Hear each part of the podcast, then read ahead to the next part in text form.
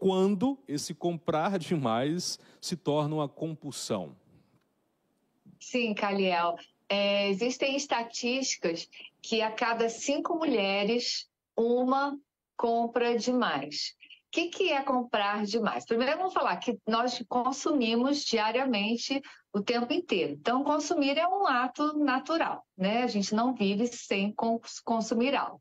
Tem o consumismo, né? Que é consumir algo além, além das nossas necessidades.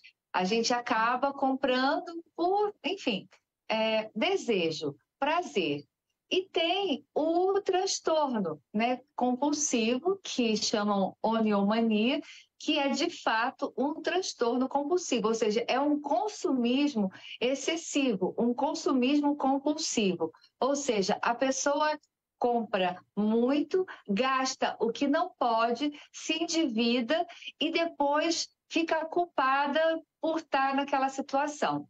As mulheres, Caliel, elas têm, é, por viver uma vida mais oprimida e também por, às vezes, ter um histórico familiar na, na infância, de não ter sido atendida nas necessidades afetivas, e às vezes chegam na vida adulta, estão em relacionamentos falidos que continuam não sendo atendidas e não serão, né, porque é a gente que se atende.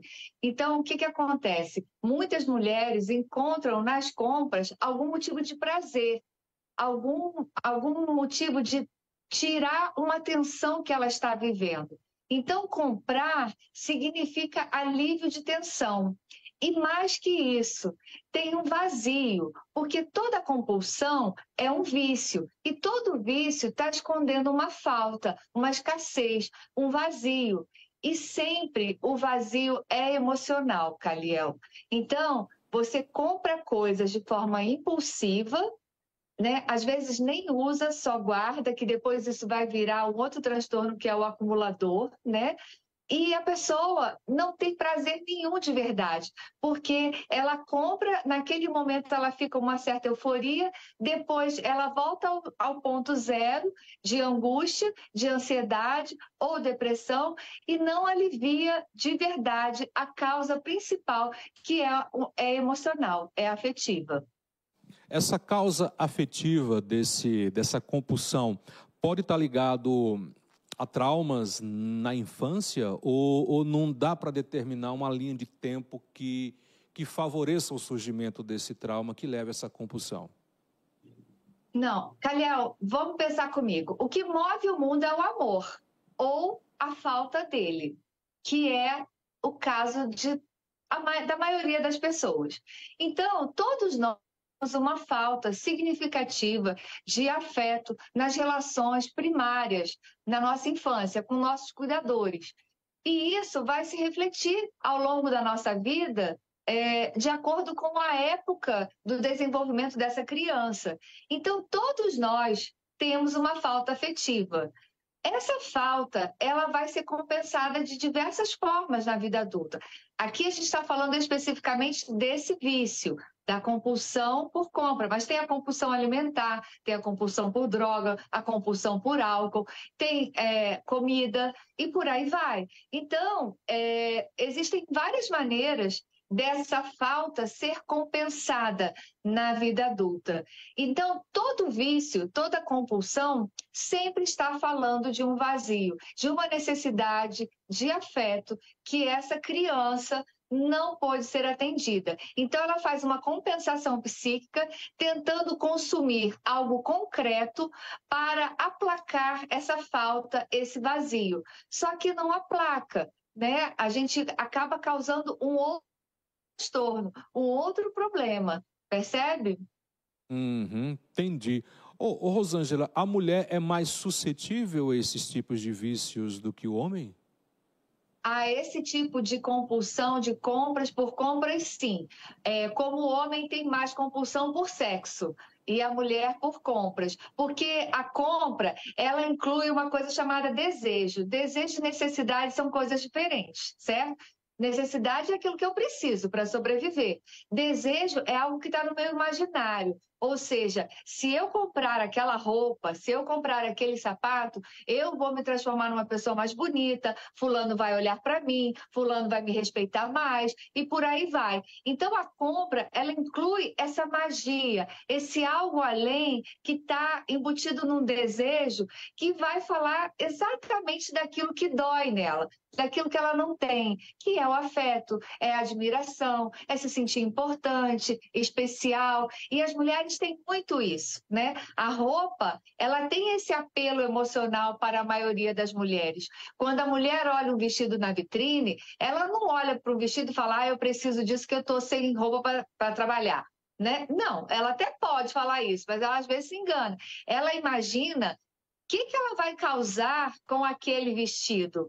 O que que isso vai é, acessar na vida dela? Então, eu vou comprar porque naquela festa eu vou encontrar fulano e ele vai reparar em mim e por aí vai, né? A, o, o, comprar tem muito a ver com o desejo, e o desejo está relacionado a essas faltas, a essas compensações. Então, eu crio histórias para aplacar aquela dor. Interessante. A cura para esse vício de compulsão pela compra, por compras, Rosângela? Caliel, quando isso se torna um transtorno, precisa de intervenção mesmo. É, psicológica, psiquiátrica e uma ajuda de educação financeira. Muitas pessoas é, contraem dívidas, né? Eu já tive casos de pessoas é, terem que vender apartamentos, lojas, para sanar dívida, porque a compulsão é isso, a pessoa não sabe parar de comprar, é um comportamento repetido. Se ela está triste, ela compra, se ela está feliz, ela compra, se ela está com raiva, ela compra, se ela se decepcionou, ela compra. Então, ela não consegue frear.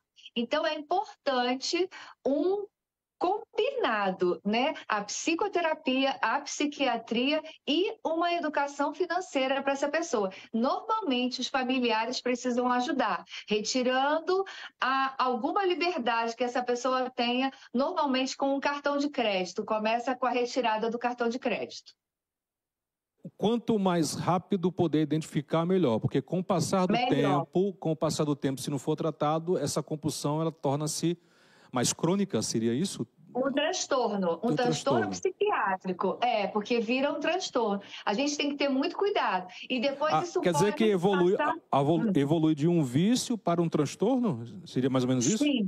É, começa com um consumismo exagerado, passa para um consumismo compulsivo e aí se transforma nesse transtorno. E normalmente tem comorbidades, como ansiedade, depressão, a bipolaridade na fase maníaca, a pessoa tem muita compulsão, compra apartamento, é, compra loja, compra. É, é complicado no caso da, da, da bipolaridade. Ah, nesse caso, é, é pode estar tá, pode tá incutido aí no meu também um pouco de narcisismo? Há alguma relação entre o narcisismo e essa compulsão e futuramente. Não não, não existe um, um, narcisismo ali, é carência não, mesmo.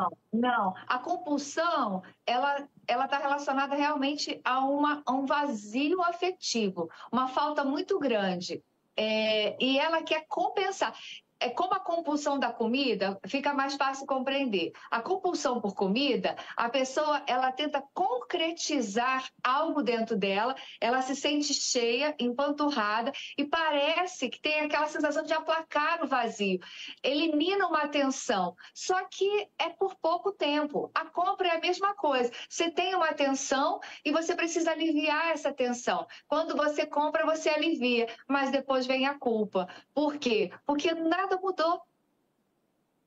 Entendi. Né? Rosângela, obrigado. Algo mais a acrescentar sobre o tema de hoje? Não, querido, gratidão. Eu... Ah, posso falar só mais uma coisa que eu acho importante? Pode. Que tem um gatilho que as mulheres usam, que é a fala, eu mereço. E, Caliel, isso é um grande boicote. Porque merecer, todos nós merecemos. Uhum. E isso é um boicote, porque isso torna-se uma permissão né, para comprar. E repara, a gente merece um monte de coisas, né? E não só no nível material, concreto, né? O eu mereço é bem um gatilho que a gente tem que ficar atento. É, eu, eu encontrou aqui, acho que a Fábio mandou aqui uma mensagem, eu acho que ela pegou a entrevista já andando, mas eu vou fazer a pergunta porque de repente pode ser bom para reforçar. Quando eu sei que eu estou entrando no vício da compulsão e não é apenas um, uma forma de compra normal? Quando é que eu sei? Como identificar que eu estou me tornando compuls, compulsivo na, na, em consumo?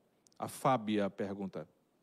É isso, quando você tem necessidade de, por estar feliz ou triste ou chateado ou, enfim, quer celebrar, por qualquer motivo, você tem que descontar na compra, ou seja, você tem que aliviar na compra. Quando você começa a repetir muito esse comportamento e fica refém disso e não consegue viver outros prazeres que não esse da compra, você está entrando num transtorno compulsivo.